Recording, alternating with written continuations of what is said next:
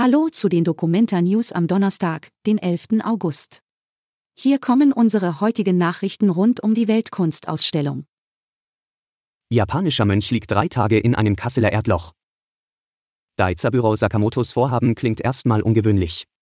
Der Japaner liegt seit Dienstag in einem Erdloch auf einem Gartengrundstück in Wolfsanger. Sakamoto ist Mönch und hat dieses mehrere Tage andauernde Ritual in seiner Heimat schon mehrfach praktiziert. Die Grube ist mit Holz gestützt und mit Heu abgedeckt.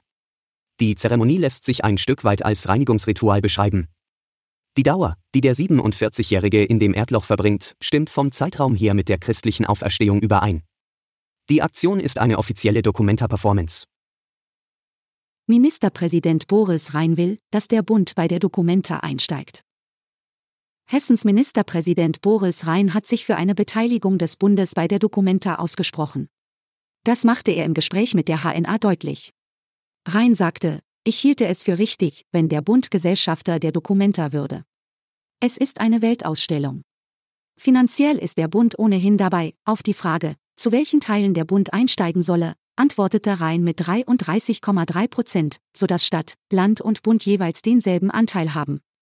Bisher sind lediglich die Stadt Kassel und das Land Hessen zu jeweils 50 Prozent Gesellschafter der Documenta und des Museum Fridericianum.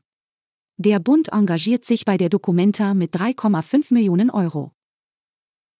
Karikaturen im Fridericianum werden nun erklärt. Bei der Documenta in Kassel gab es Kritik an Zeichnungen in einer Broschüre. Der Vorwurf lautet erneut Antisemitismus. Nun wurde den Darstellungen eine Erklärung beigefügt. Den als antisemitisch kritisierten Darstellungen in einer auf der Documenta ausgestellten Broschüre liegt ab sofort eine Einordnung des ausstellenden Kollektivs bei. Das teilte die Documenta mit. Darin weist das Kollektiv Archive der Frauenkämpfe in Algerien die erhobenen Vorwürfe entschieden zurück. Alle Infos zur Documenta findet ihr auch auf hna.de/documenta. Bis morgen.